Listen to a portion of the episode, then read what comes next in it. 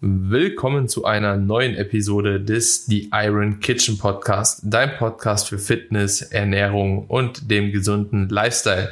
In der heutigen Episode haben wir mal wieder ein kleines Thema aus der Ernährung für euch vorbereitet und zwar geht es heute darum, wie du effektiv deinen Kalorienverbrauch wirklich erhöhst und ja, jetzt nicht nur über irgendwelche Mythen, sondern es gibt wirklich kleine Punkte, an denen ihr feilen könnt, um den Kalorienverbrauch positiv zu beeinflussen. Wir hatten es in vergangenen Episoden immer mal wieder so unterschwellig aufgegriffen, aber heute gehen wir mal explizit darauf ein, wie ihr das Ganze tatsächlich machen könnt und auch wie sich der Kalorienverbrauch überhaupt zusammensetzt. Also ich freue mich auf die Episode, Kamine.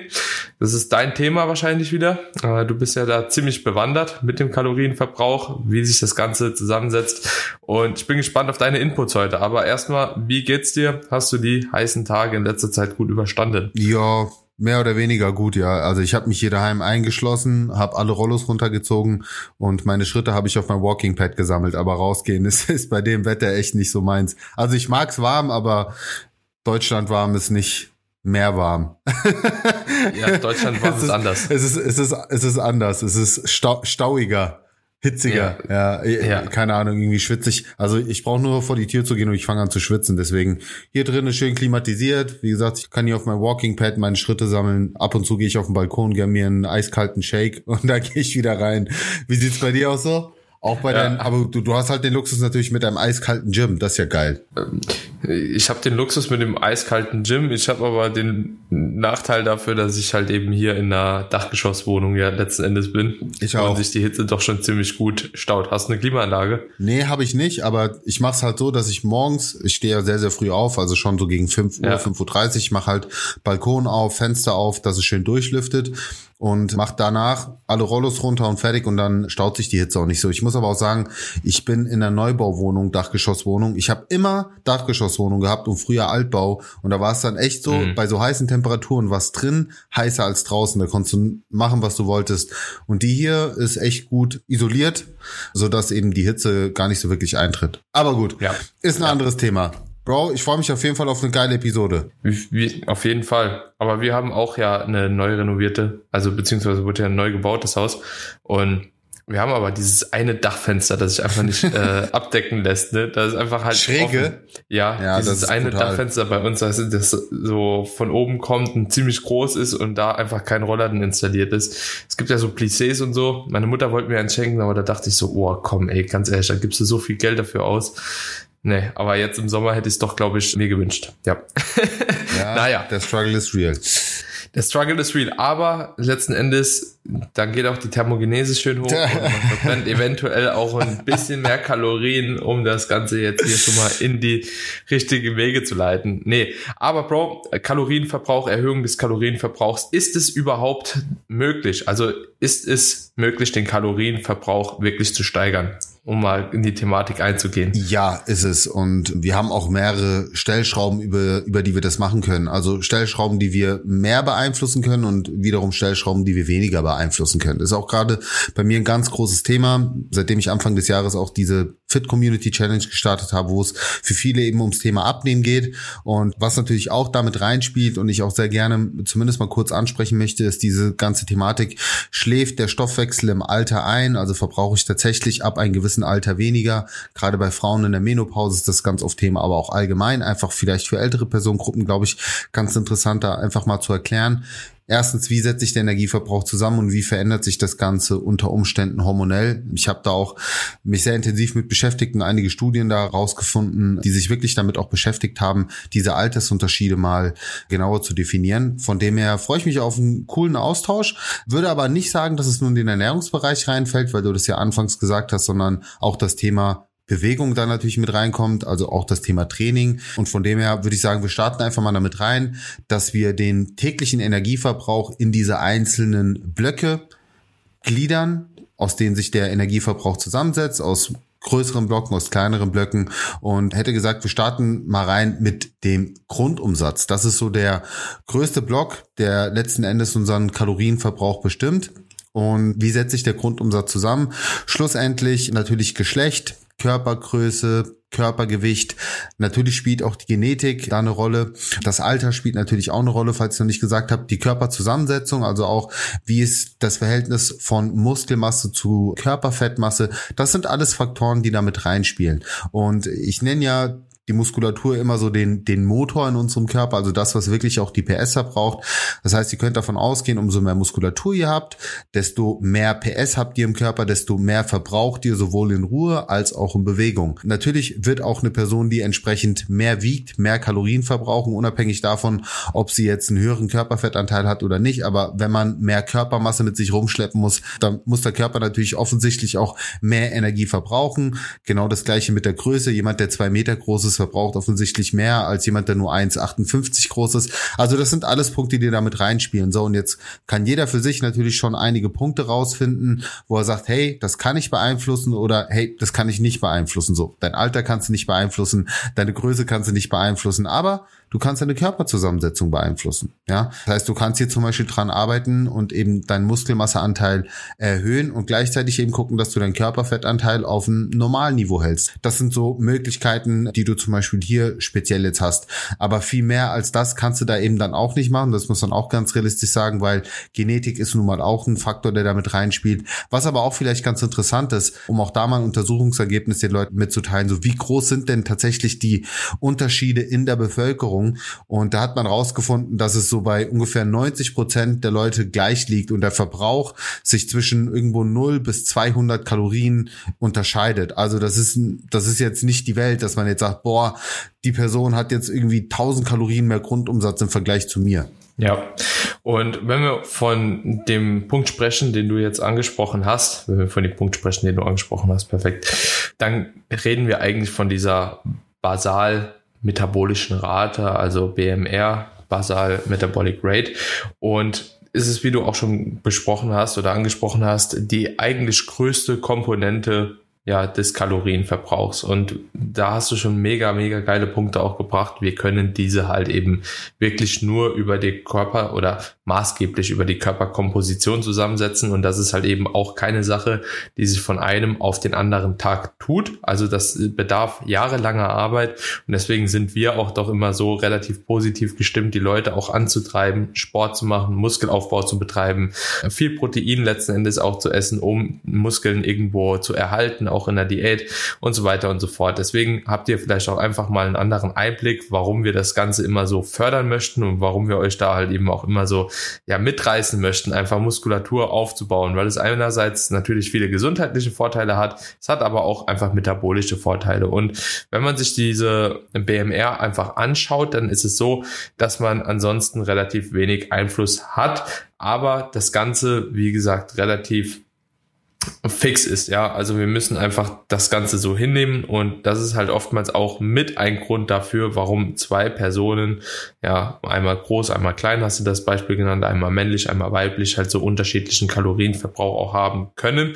Zumindest von der Basis aus gesehen, ne? Ähm, und ohne das Ganze irgendwo, ja, durch die Ernährung oder auch durch Aktivität zu beeinflussen, denn da gibt es natürlich ein paar Unterschiede jetzt bei den beiden Themen, wo man eben sagen kann, okay, hier kann ein Unterschied halt eben kreiert werden, aktiv und bei der BMR, da habt ihr einfach keinen großen Einfluss drauf. Bevor wir zum nächsten Punkt springen, will ich noch einen Punkt hier einwerfen und das betrifft eben auch den Muskelerhalt, denn das passt auch sehr gut zu dem Eingangspunkt, den ich genannt hatte, mit dem Stoffwechsel im Alter, schläft er ein oder wird er langsamer? Einer der Gründe, einer der Faktoren, warum tatsächlich der Stoffwechsel oder der Kalorienverbrauch im übertragenen Sinne mit höherem Alter etwas geringer werden kann, liegt nun auch mal daran, dass man mit dem Alter auch Muskulatur abbaut, wenn man nichts macht. Deswegen ja auch immer dieses Use it or lose it Prinzip, was wir auch promoten.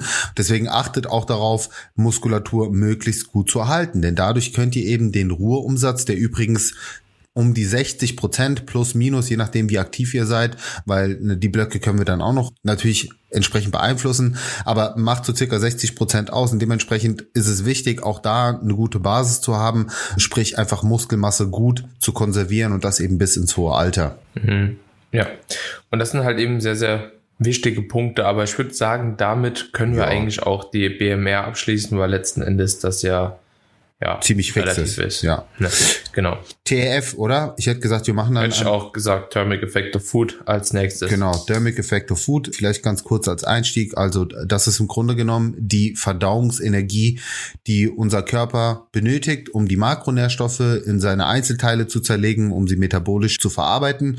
Und das ist eben ein sehr, sehr wichtiger Punkt, weil das ist tatsächlich eine Stellschraube, die wir über die Ernährung sehr gut manipulieren können. Ja, man sagt so, dass der TEF, also wir nutzen jetzt mal die Abkürzung, bei zehn Prozent im Schnitt liegt. Und das ist eben das Tolle, das ist wirklich nur ein Durchschnitt. Denn wenn man das Ganze jetzt mal auf Makronährstoffebene sich anschaut und guckt, wie viel Verdauungsenergie muss denn unser Körper aufwenden, um zum Beispiel Fette zu metabolisieren oder Kohlenhydrate zu metabolisieren oder eben Proteine, dann sehen wir hier deutliche Unterschiede. Das heißt, diese zehn Prozent sind eher gemessen an der Allgemeinbevölkerung die sich jetzt aber auch nicht so ernährt, wie wir das ja im Grunde genommen empfehlen, nämlich sich proteinreich zu ernähren. Denn der große Vorteil vom Protein ist, dass Protein den höchsten thermogenen Effekt hat, sprich ungefähr 30 Prozent Verdauungsenergie wieder verloren gehen. Und das ist jetzt im Vergleich zu den standardmäßigen 10 Prozent, die angesetzt werden, natürlich ein riesengroßer Vorteil, den wir uns zunutze machen können. Fette werden ungefähr mit drei bis fünf Prozent Energieaufwand metabolisiert.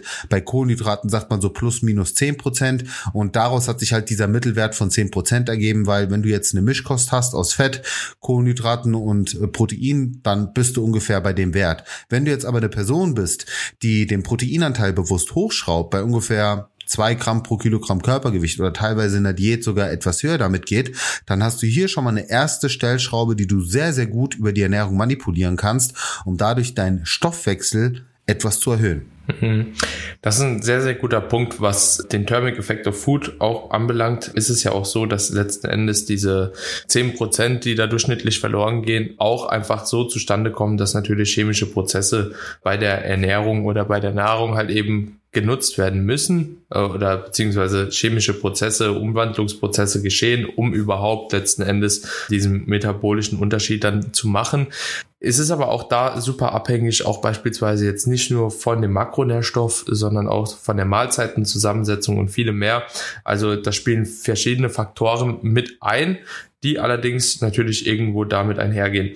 So, dann bei dem Thermic Effect of Food möchte ich aber auch nochmal dazu sagen, das Ganze ist nur relativ. Ja, das bedeutet, wenn du jetzt eine Person bist, die schon zwei Gramm Protein pro Kilogramm Körpergewicht beispielsweise konsumiert und dann das Protein auf 2,2 Gramm hochschraubt, dann wird der metabolische Effekt jetzt letzten Endes nicht mehr so groß ausfallen. Das ist eher bei Leuten, die jetzt beispielsweise noch relativ wenig Protein konsumieren im Verhältnis, sagen wir jetzt mal irgendwo unter einem Gramm und dann ihr Protein mal initial hochschreiben auf zwei Gramm oder zweieinhalb Gramm, dann kann das doch schon einen ziemlich großen Unterschied machen.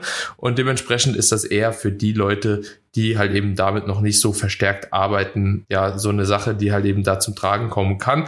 Aber auch daraus, wie du eben schon gesagt hast, mit diesen drei bis fünf Prozent, die beispielsweise der Makronährstoff Fett hat, geht auch irgendwo hervor, warum man auch eventuell nicht so viel Fett konsumieren sollte, weil es gibt immer noch Leute, die halt eben zwei Gramm pro Kilogramm Körpergewicht Fett konsumieren.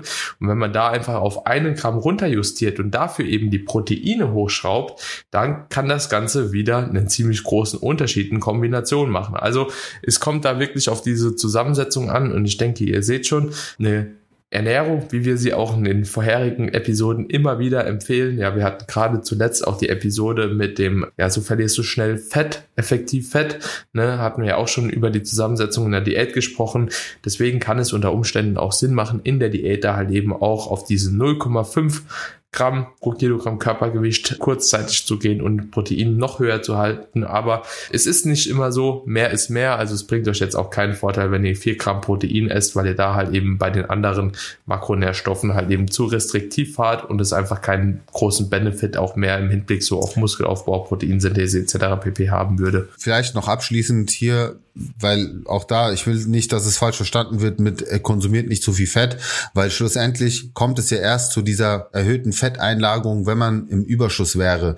Deswegen genau, ähm, ja. empfiehlt es sich tatsächlich auch, wenn man in einem Kalorienüberschuss ist, diesen Kalorienüberschuss jetzt nicht unbedingt über mehr Fette rauszuholen, wenn man schon seinen Optimalbedarf abdeckt, sondern eher über mehr Kohlenhydrate und wenn, wenn man halt da auch noch, ich sag mal, Spiel nach oben hat. Ich sag auch mal so, wenn du irgendwann bei 500 Gramm Kohlenhydraten bist, bei einem extrem hohen Energieumsatz, oder macht es halt keinen Sinn, das jetzt auf 600 hochzuschrauben, weil wo soll das ja. halt rein? Ja, und bei Protein, wenn du da am, De also am obersten Limit bist, macht es halt da auch wenig Sinn, so dann musst du halt irgendwo über Fette arbeiten oder macht es da wahrscheinlich auch Sinn. Aber was ich eigentlich damit sagen will, habt keine Angst vor Fetten, aber im Überschuss einfach hier etwas vorsichtiger sein und eher über Protein oder Kohlenhydrate arbeiten. Ja, für die definitiv. meisten ist das ja. ähm, an sich eine, eine gute allgemeingültige Empfehlung. Dann lass uns doch direkt weitermachen mit dem nächsten Block und da kommen wir auch schon zum Thema Aktivität und das muss man auch nochmal in zwei Blöcke untergliedern, nämlich einmal den Block also Aktivität, bewusste Aktivität im Sinne von Sport, also ob das jetzt Cardio-Training ist, ob das Krafttraining ist, ob das ein Sportkurs ist, den man macht, ob das Hulan ist, wie auch immer.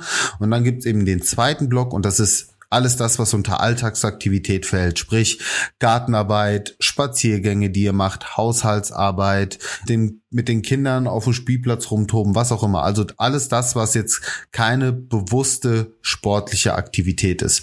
Und gerade diesen diese zwei Blöcke finde ich extrem spannend, weil ich in der Wahrnehmung der Bevölkerung ganz oft das Gefühl habe, dass Sport einen sehr viel höheren Stellenwert spielt oder ein, ich sag mal, vom Energieverbrauch her viel höher eingeordnet wird als der Block Alltagsaktivität. Und das ist eben das Spannende, wenn wir uns das nämlich mal faktisch anschauen, dann sehen wir eben, dass es genau andersherum ist, nämlich, dass dieser Block Alltagsaktivität eigentlich doppelt so viel ausmacht wie oder beziehungsweise das kann man jetzt auch nicht pauschal sagen, weil das auch vom Aktivitätslevel der Person abhängt, aber ich sag mal zu, äh, zu einem sehr viel höheren Verbrauch führt als jetzt der Sport an sich. Abhängig mhm. natürlich auch davon, was man für einen Sport macht. Wenn du jetzt Ultramarathonläufer bist oder Triathlet, dann ist wahrscheinlich bei dir das umgekehrt, ja, aber wir sprechen jetzt mal über Normalpersonen. Aber um da vielleicht auch nochmal einzugreifen, also letzten Endes, du sprichst jetzt wirklich von dieser willkürlichen Aktivität, also diesem sogenannten EAT, ja. Und wenn wir uns das Ganze mal anschauen, dann ist es tatsächlich aber auch so, dass äh, Marathon, Triathlon, die ganzen Beispiele, die du gerade genannt hast, ja, auch über eine sehr, sehr lange Zeitdauer immer gehen. Und ich glaube, das ist auch hier wirklich der wesentliche Punkt, wenn es darum geht, warum dieser Need-Faktor, also dieser Non- Exercise Activity Thermogenesis mehr verbraucht, also so diese ganzen Alltagsbewegungen, weil sie über den kompletten Tag verteilt geschehen. Immer wieder, immer wieder, immer wieder. Absolut. So. Und das halt eben unterbewusst auch geschieht. Dazu zählt ja auch irgendwo letzten Endes, was macht ihr mit euren Fingern? Seid ihr am Laptop am Tippen? So, wippt ihr mit dem Fuß so unterm Schreibtisch und so weiter und so fort. Und letzten Endes ist es so, dass das halt eben über die ganze Zeit aktiv ist, wenn ihr wach seid. So, und Sport ist halt eben eine kleine Zeitperiode. Eventuell habt ihr beim Sport da natürlich auch einen relativ hohen Verbrauch in dieser Zeitspanne, macht aber im gesamten Tag ja mehr oder weniger den ich glaube, drittkleinsten Faktor aus letzten Endes. Ja, also ihr könnt euch das so vorstellen, die BMR, also diese Basal Metabolic Rate, dann haben wir den NEAT, also so Non-Exercise Activity Thermogenesis, der einen großen Block ausmacht, wirklich. Dann kommt mit einem etwas kleinen Block so dieser Eat und dann der Thermic Effect of Food. Und deswegen, man gibt dem Ganzen irgendwie einen zu hohen Stellenwert. Ich kann es auch verstehen, weil es ist initial in dem Moment auch anstrengend und man verrichtet natürlich irgendwo körperliche Arbeit und fühlt sich ausgelaugt, aber das korreliert nicht immer mit einem höheren Energieverbrauch mhm. beziehungsweise Kalorienverbrauch. Und persönlich ist ja auch der Instinkt so gepolt, du strengst dich in dem Moment an, du denkst, du verbrauchst auch halt eben mehr, ne? So, also ja. so geht's mir natürlich auch. Ich kann das schon verstehen, warum das irgendwo so kommt, aber wenn man sich dann halt eben bewusst macht, über welche Zeitspanne das Ganze letzten Endes auch ist, ne? Dann kann man auch wahrscheinlich verstehen, warum der Need über den Tag einfach mehr ausmacht. Und da gehen ja auch so Dinge einher wie letzten Endes halt eben die ganzen Steps und so, ne? Also was man halt eben so nebenbei irgendwie noch akkumuliert und das ist dann halt eben auch relativ viel, ne? Ja. Ja. Also vielleicht auch hier nochmal Schritte sammeln tatsächlich als eine der effektivsten, ich nenne es immer Sportarten, die man machen kann, um den Energieverbrauch zu erhöhen. Auch damit habe ich mich ja befasst, weil oft gefragt wird, ja, wie viel verbraucht man denn pro Punkt, Punkt, Punkt.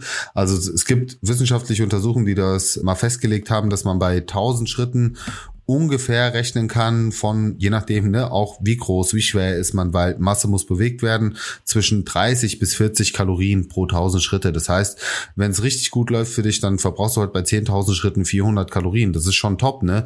Ähm, und das hast du, und das kannst du eben machen, ohne deinen Körper jetzt großartig zu belasten. So, um diese 400 Kalorien bei einem Krafttraining zu verbrauchen, müsstest du schon eine gute Stunde wirklich hart reinknüppeln. Und ich meine richtig hart mhm. reinknüppeln oder halt wirklich auch intensives Krafttraining machen für vielleicht eine Dreiviertelstunde. Auch hier sind das natürlich Faktoren, die dich regenerativ dann natürlich irgendwo einschränken und die du auch nur in einem gewissen Umfang machen kannst.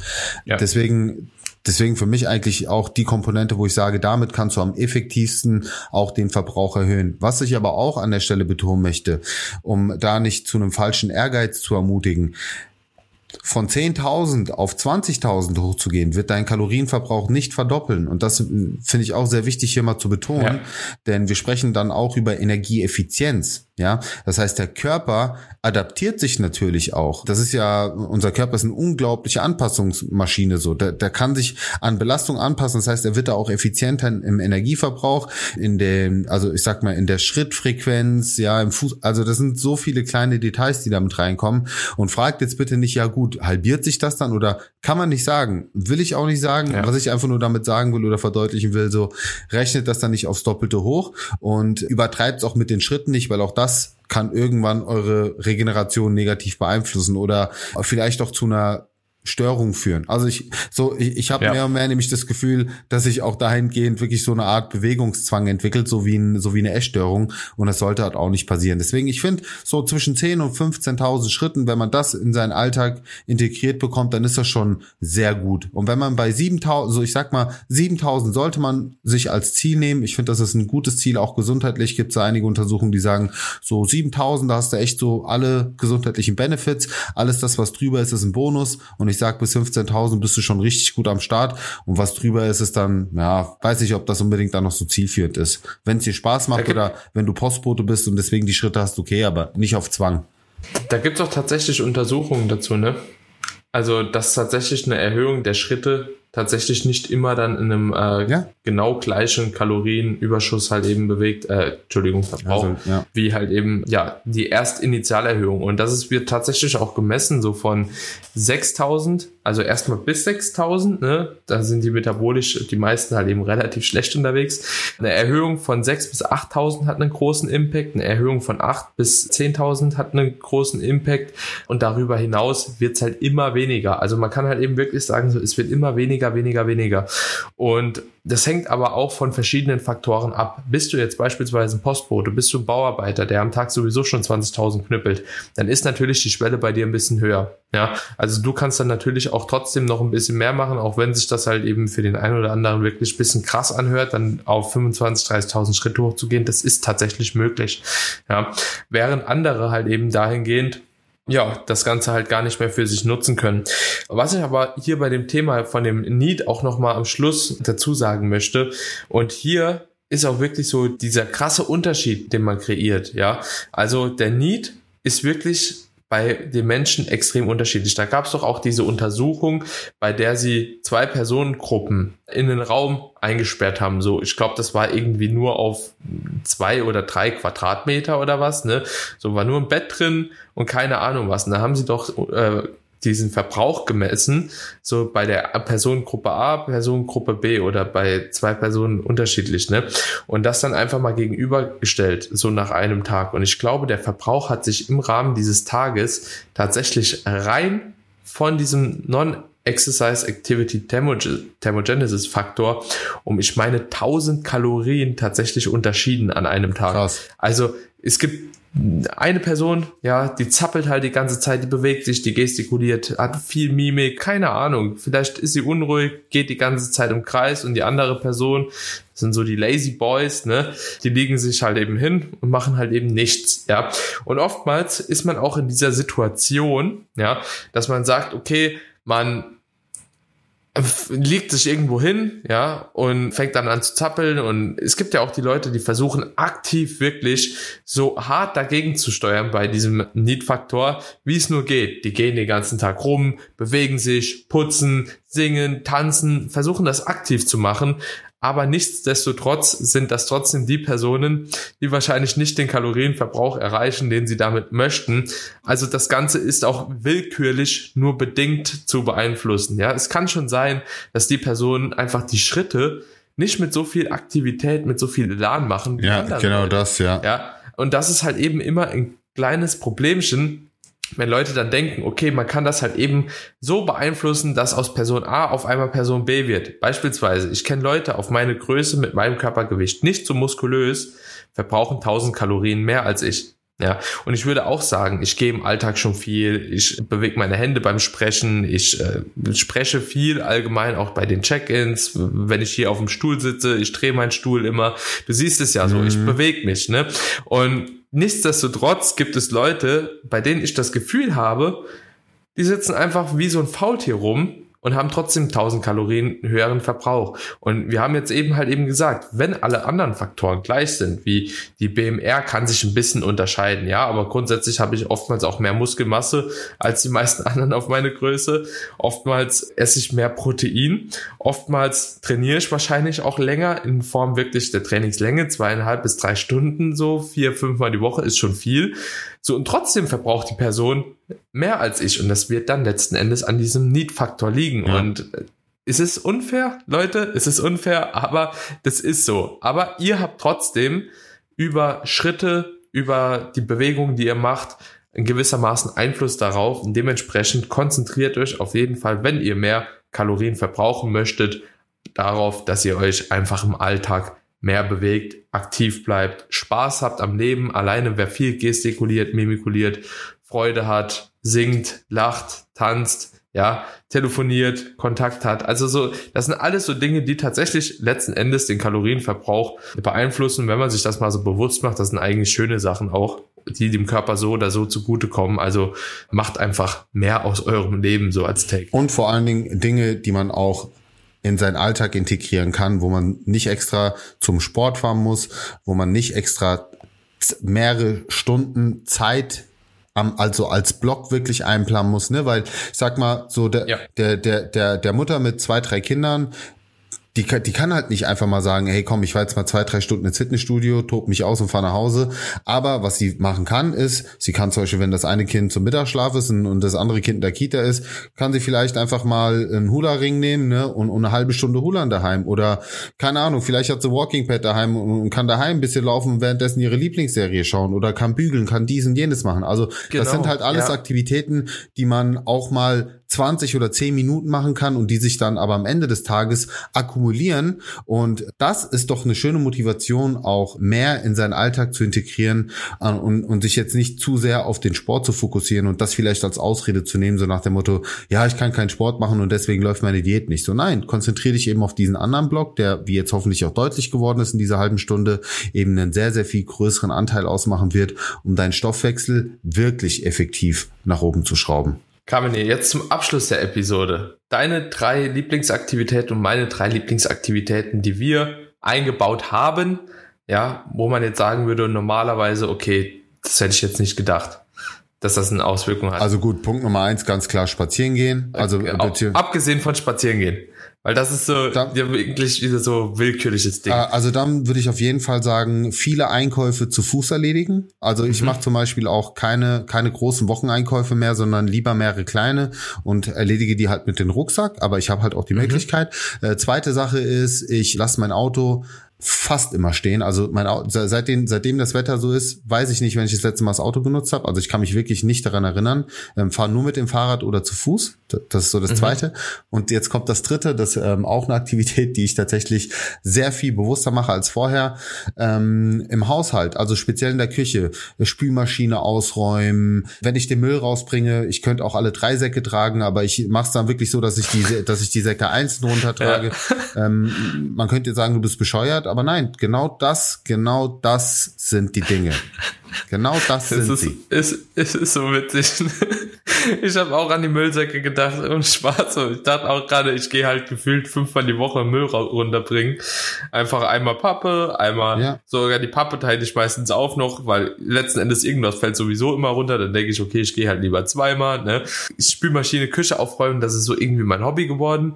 Tatsächlich, was ich auch sehr, sehr gerne mache, ist, ich rufe Freunde, Bekannte an und gehe in meinem Wohnzimmer rum. Mhm. Ja, gehe in meinem Wohnzimmer ja. oder Arbeitszimmer. Ich laufe durch die Wohnung, rede einfach so.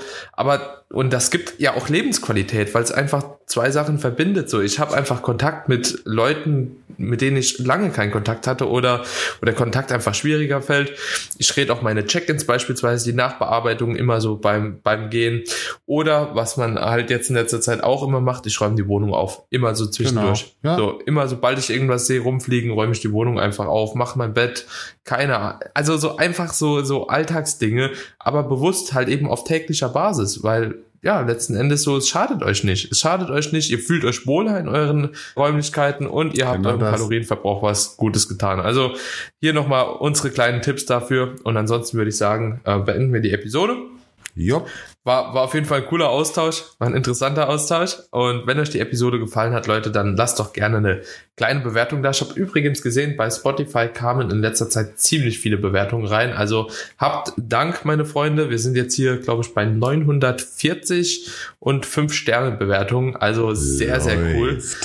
Und jeder, der uns noch keine Bewertung dagelassen hat, wir würden euch natürlich bitten, das Ganze zu tun. Geht super schnell und hilft uns einfach, dass der Podcast weiter wächst und wir einfach noch ein bisschen schneller vorankommen, noch mehr Leute erreichen, noch mehr Leuten auch Tipps geben können. Ne? Und dementsprechend, ja, lasst eine kleine Bewertung da, teilt die Episode und wir hören uns in der nächsten Episode wieder. Bis dahin. Macht's gut, meine Freunde. Ciao.